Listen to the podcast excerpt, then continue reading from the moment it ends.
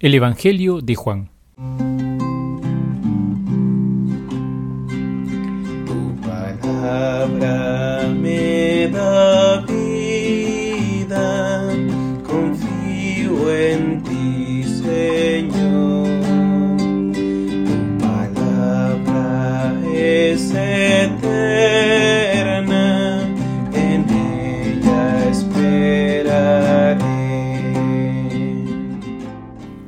Queridos hermanos, continuamos nuestra profundización acerca de la palabra de Dios, siempre en este curso de Biblia de la mano del Padre Antonio Rivero. Hoy meditaremos sobre el Evangelio de Juan, llamado el Evangelio del Cristiano Maduro. Este es distinto al resto de los Evangelios. Su visión de Jesús, su lenguaje misterioso, el enfoque de la obra, todo hace de él un Evangelio singular. Se ha dicho de él que es un Evangelio espiritual y ciertamente lo es pero al mismo tiempo es el Evangelio que más insiste en la encarnación de Jesús y en los detalles más humanos de su vida. Divinidad y encarnación aparecen así como dos caras de un misterio. Este Evangelio es una respuesta a la situación que vive su comunidad y contiene una profunda reflexión acerca del misterio de Jesús.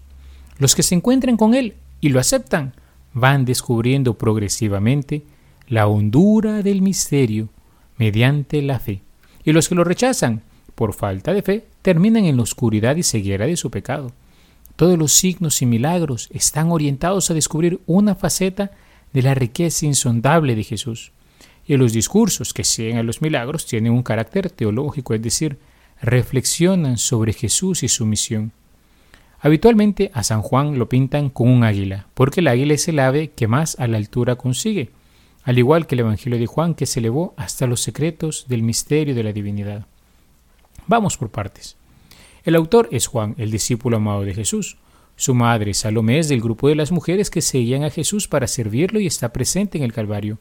Juan figura siempre en la lista después de Pedro y es de los tres íntimos de Jesús. Él escribió la sustancia de su Evangelio hacia fines del siglo I, cuando ya habían muerto los demás apóstoles evangelistas, y luego fue completado y redactado por sus discípulos. Los cristianos a los que dirige Juan su mensaje vivían una situación muy difícil y compleja. A nivel interno, habían grupos que no aceptaban la superioridad de Jesús sobre Juan Bautista, otros no aceptaban la divinidad del Señor. A nivel externo, había rechazo y persecución. Sí, sus perseguidores son los judíos que aparecen en cada página de su evangelio y que expulsaban de la sinagoga a los cristianos de esa comunidad. Por eso esos cristianos vivían atemorizados.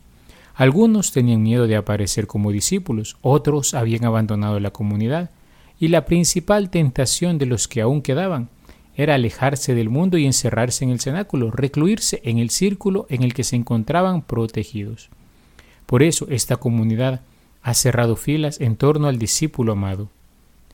Es un evangelio muy distinto a los otros tres, decíamos ya, tiene fuentes propias, por eso escribe su Evangelio en base a sus recuerdos y con una finalidad diferente. Seleccionó algunos milagros y profundizó en su significado simbólico en función de lo que quería enseñar a la comunidad cristiana. Juan no se detiene en algunos elementos que da ya por sentados, como por ejemplo la última cena. De los cuatro evangelistas, él no nos narra la institución de la Eucaristía, pero nos narra las palabras y otros gestos que Jesús realizó en aquella ocasión, Podemos distinguir en su Evangelio cuatro grandes partes. El primero, el prólogo y algunos testimonios, que anticipan los grandes temas del Evangelio, la palabra, la vida, la luz, la verdad, el mundo, las tinieblas, y junto a él los primeros testimonios que presentan a Juan como el último gran profeta que señala a Jesús como el Mesías. El libro de los signos, que es lo que sigue del capítulo 2 al 12, narra siete milagros, siete signos, diríamos, es el libro de los signos por eso, y lo importante no son los milagros en sí, sino revelar a Jesús como vino nuevo, como hombre nuevo, como luz, como agua viva, como resurrección. La tercera parte va del capítulo 13 al 20 y es el libro de la pasión y la Pascua. Tiene dos secciones particulares, los discursos de despedida, que van del capítulo 13 al 17, y la pasión y la resurrección del Señor, en los capítulos del 18 al 21. Y luego el 21 ya reúne apariciones diversas de Jesús y es más bien un epílogo en los que el discípulo amado ocupa un lugar importante junto a Pedro. El fin de este Evangelio es probar que Jesús es Dios verdadero De ahí que su especialidad sean los discursos teológicos. Algún par de criterios que nos puedan ayudar a comprender mejor. Que el Evangelio, recordemos, es una respuesta a la situación que vive su comunidad, a la polémica sobre la divinidad y la humanidad de Jesús. El evangelista responde profundizando en el misterio de su encarnación y muerte, y ante la tentación de huir del mundo, exhorta a los discípulos para que afiancen su fe en el Señor y unidos a Él, salgan al mundo para dar testimonio de la verdad. Ante Jesús hay que decidirse, o se acepta o se le rechaza. Los que se encuentran con Él y lo aceptan van, descubriendo progresivamente la hondura de su misterio. Lo reconocen como Señor, como profeta, como Mesías y Salvador, y sobre todo como Hijo de Dios. Y los que no, pues siguen en su oscuridad y en la ceguera del corazón. Cuanto más un cristiano toma su opción fundamental por el Señor Jesús, por su vida, su verdad, su justicia, tanto más encontrará oposición de algunos que le harán la vida imposible hasta quitarle la vida. Fue la suerte del maestro, lo mismo habrá de ser del discípulo. A nivel de su contenido podemos decir que algunos lo han llamado el Evangelio espiritual, así como del cristiano maduro, porque son largos discursos meditativos los que encontramos en él. Hay temas muy elaborados, el pan de vida, el agua, el espíritu y la verdad, también se le llama el Evangelio de los signos, por los milagros que se manifiestan ahí, ya que están llamados a despertar la fe.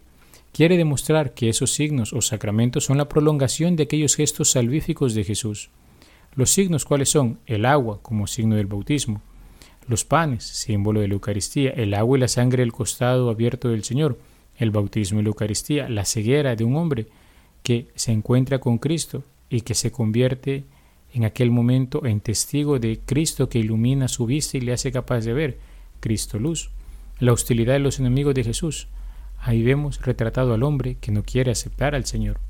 También se le ha llamado como el Evangelio de la vida y el amor, porque toda la moral de Jesús converge en el mandamiento fraterno, en el mandamiento del amor. También se le llama el Evangelio de la hora de Jesús. ¿Cuál hora? La del triunfo final, la de su glorificación a través de su entrega libre y voluntaria a la cruz. Es la hora querida por Jesús como acto supremo de amor.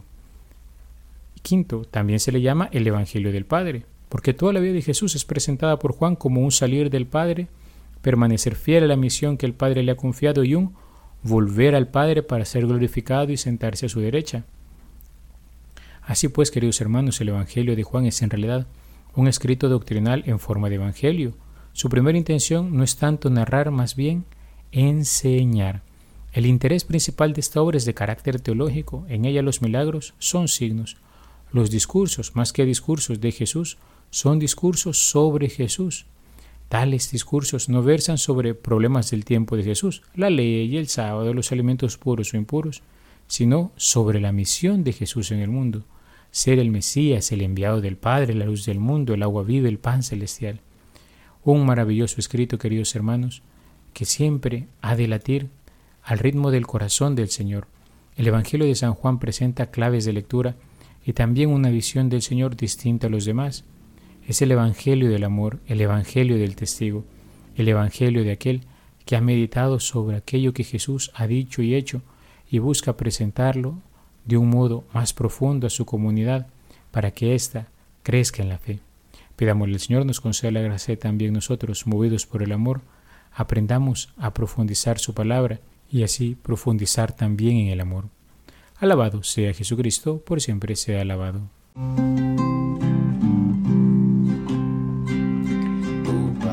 palabra me da vida, confío en ti.